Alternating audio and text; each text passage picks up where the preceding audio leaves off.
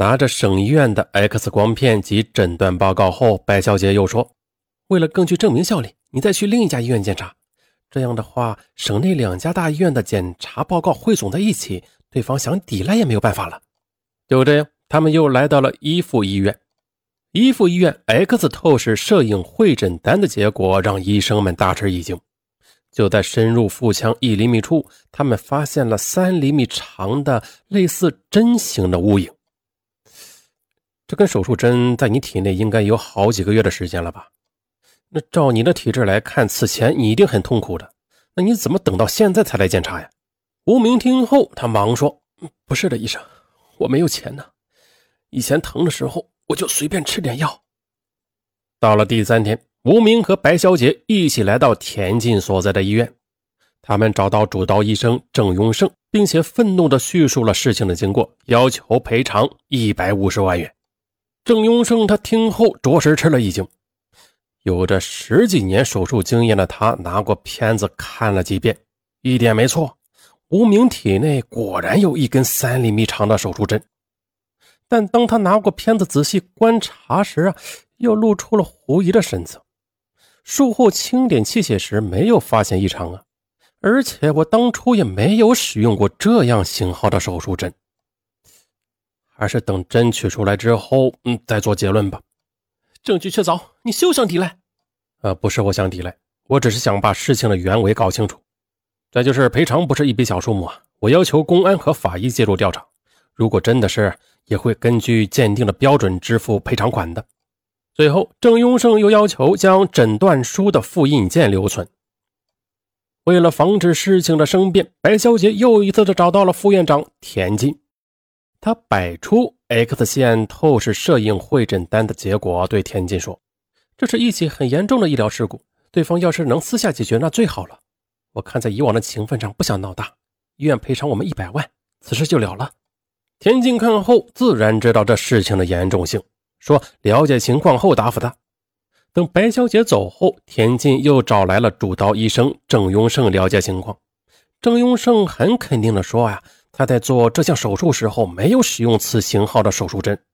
那具体情况要等结果出来再定。”田忌呢，便把郑雍胜的话又转告给了白小姐，并不接受他提出的私了。此时啊，白小姐担心这个医疗事故被检查出来是伪造的话，那么一切都前功尽弃了。于是她威胁要将以前的事情给抖露出来。副院长这下没有办法了，答应以个人的名义补偿。经过一番讨价还价，田进同意了，个人支付给无名的医疗费、误工费五十万元。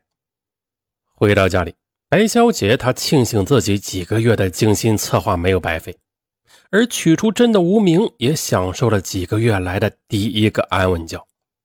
再说这边，和白小姐讨价还价之后，满腹心事的副院长田进开车返回家中取钱，途中呢，因为精神恍惚，在转弯时，他将车子驶向了路边的农田，强烈的撞击使他晕了过去。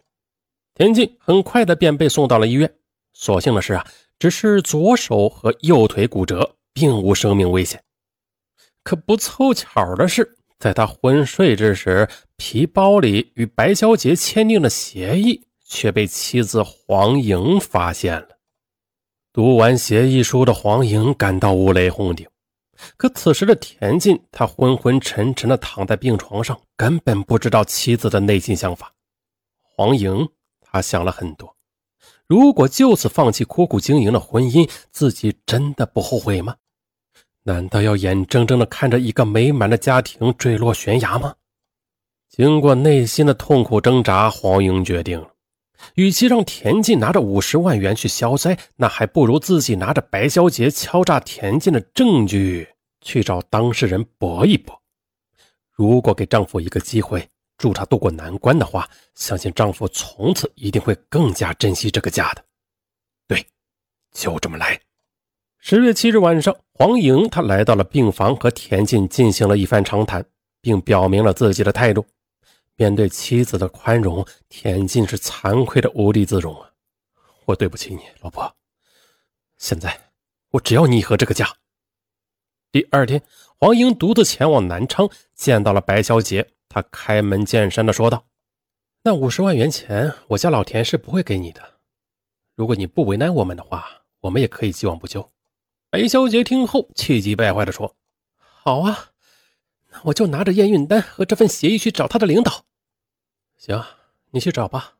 大不了我们家老田因为作风问题被降职，即便是被开除公职，他也可以自己开诊所。凭着技术，我们一家肯定饿不着。但是……”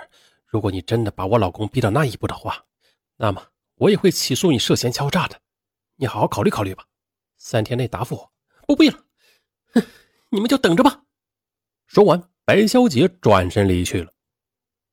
十月九日早上八时许，孤注一掷的白小姐和吴明去田进办公室问他要钱，要求立即支付五十万元。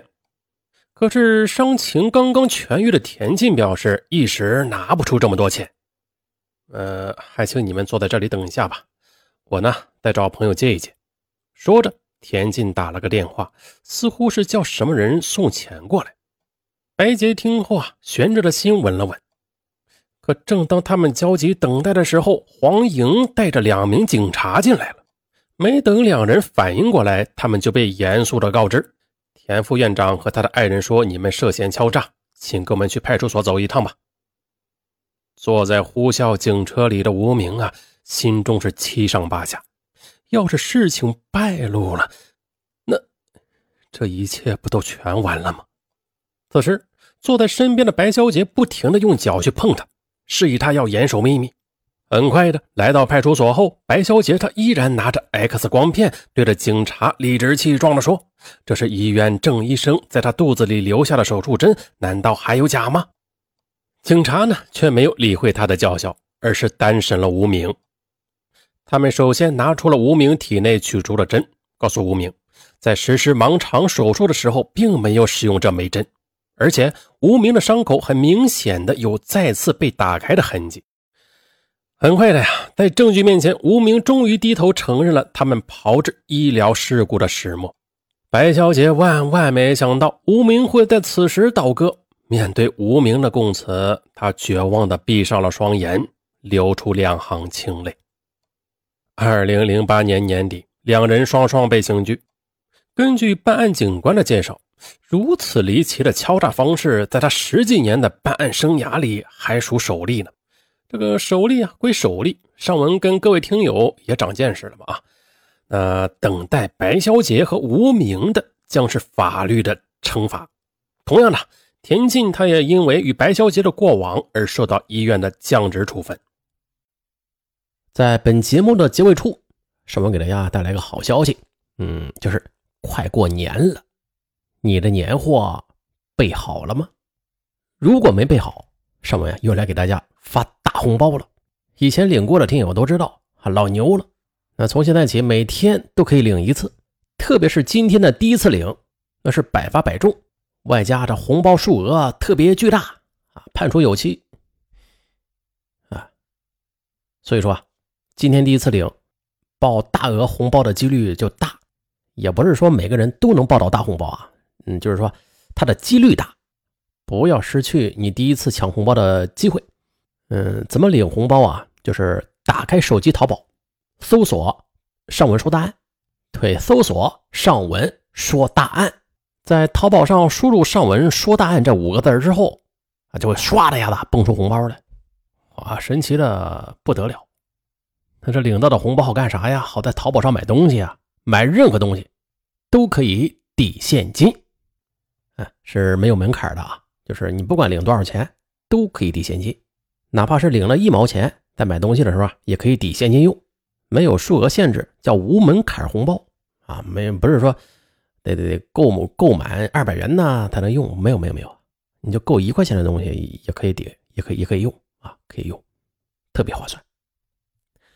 打开手机淘宝，搜索“上文说答案”，上文说答案，每天上文都说答案，啊，就这样，大家打开淘宝，打开手机淘宝去搜一下试试。对了对，忘了提醒大家啊，这段语音呢是上文后来嗯。插播进来的啊，插播进来的，只要大家能听到这段语音，就能搜出红包。等搜不到了，上文就把这段语音给截去了，大家就听不到了啊。一次没搜过的，去尝试一下，老刺激了。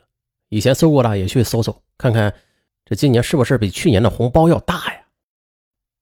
好，就这样，打开手机淘宝搜索“上文说答案”。